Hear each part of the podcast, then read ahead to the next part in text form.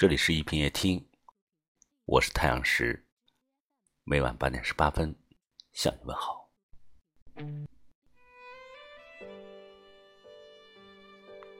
有一句俗话说得好：“迎人心者，必有众人帮衬；被认同者，自然招来好运。”一个能够待人谦逊、懂得尊重他人的人，必能得到好运，赢得人心。懂得尊重别人是一个人最大的魅力，也是一个人最好的修养。歌德曾经说过：“一棵树上很难找到两片相同的叶子，一千个人中也很难找到思想情感完全相同的两个人。”在这个世界上，每个人的兴趣爱好都各有不同。尊重彼此的三观是人与人交往的前提，也是一个成年人相处时最该拥有的能力。一段相处舒服的关系，从来不是要求两个人三观一致，而是彼此懂得尊重对方的不同。著名喜剧大师卓别林在一次巡回表演过程中，认识了一个对他仰慕已久的观众。在聊天的过程中，两人相谈甚欢，很快就成了好友。表演结束后，这位新朋友请卓别林到家中做客。作为棒球迷，这位好友带着卓别林观看了自己收藏的各种棒球藏品。面对兴致勃勃、滔滔不绝的朋友，卓别林全程微笑注视，认真的聆听。在当地的演出结束之后。这位新朋友非常舍不得卓别林，送了很远才离开。后来，卓别林回到家中，费尽周折找到了朋友喜欢的那个棒球明星，请他在一个棒球帽上签名，并表示要将此作为礼物送给远方的新朋友。卓别林的举动让他的身边人很不了解。因为大家都知道，喜欢安静的卓别林对棒球从来就不感兴趣。但他为了不扫朋友的雅兴，居然能和新朋友聊了大半天的棒球比赛，大家纷纷觉得这简直是一种折磨。然而卓别林却说：“我是对棒球不感兴趣，可我的朋友对棒球感兴趣。”只有尊重他人所尊重的事物，别人才能感受到自己被理解、被尊敬。这是一种友谊的基础。后来，远方的朋友听到了卓别林说的这番话，拿着他送来的棒球帽，感慨良久。两个人的友谊整整延续了一生。许多年之后，白发苍苍的朋友说起这段往事，仍旧感叹不已。我今生能够成为卓别林的朋友，是我最大的荣幸。是他让我明白了什么叫做真正的尊重和真正的友谊。他的人格光芒照亮了我的一生。人这一生遇人无数，知己难求，和舒服的人相处真的很重要。一个懂得尊重和包容别人的人，往往最值得我们去深交。层次越高，越懂得尊重别人。《论语》有云：“君子泰而不骄，小人骄而不泰。”一个谦恭有礼、待人和善的人，身上不会有傲气，只有傲骨；一个处处显摆、骄矜自胜的人，身上只有傲气，却没有傲骨。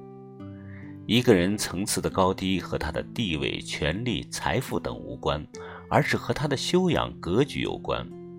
层次越高的人，越能接纳人和人的不同，越懂得尊重别人。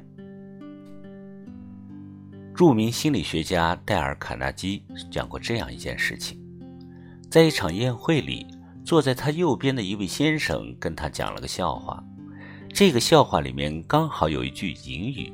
那位先生为了更好的讲述这个笑话，附加了自己对这句隐语的理解。卡耐基听完后，觉得这句话的解释并不正确，便向那位先生指出了错误。没想到对方坚称自己并没有理解错。就这样，两个人各执己见，争论不休。于是，卡耐基找到了一位文学界的朋友来评评理。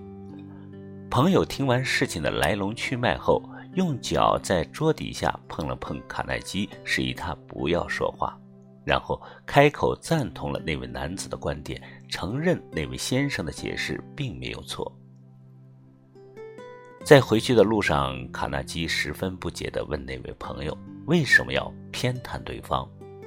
朋友笑了笑说：“每个人都会有自己独特的想法，在阅读文学资料中也不例外。我们不能要求每个人的理解都按照原著的意思去解读。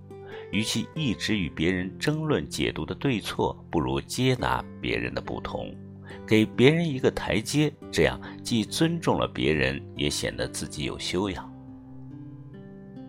大千世界无奇不有，任何生命个体都存在一定的差异性。我们不能强迫每个人接受自己的观点，也不能让每个人按照自己的意愿去做事。就像康德所说的那样，我尊敬任何一个独立的灵魂，虽然有些我并不认可。但我可以尽可能的去理解，的确如此。一个真正高层次、有修养的人，往往能够接纳别人不同的观点，懂得尊重别人的不同。他们从不对别人的意见指手画脚，更不会得理不饶人，因为他们知道，要想获得别人的尊重，并非靠驳倒别人、战胜别人获取的，而是用尊重换取尊重。尊重别人的三观是一个人最顶级的自律。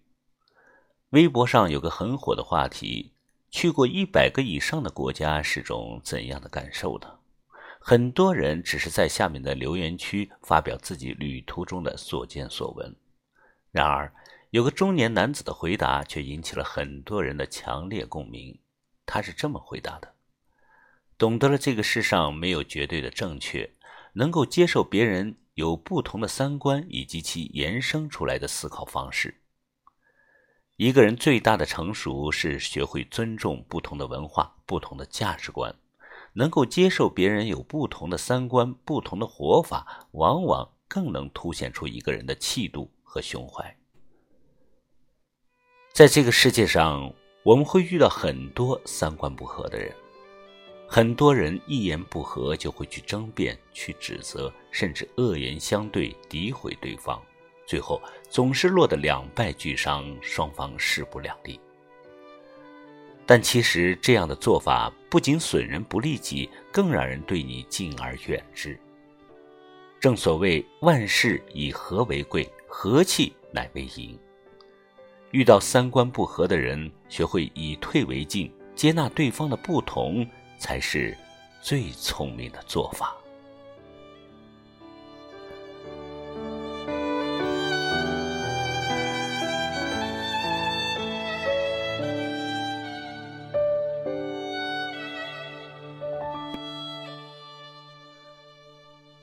感谢您收听今晚的一品夜听，我是太阳石，明晚我在这里等你，晚安。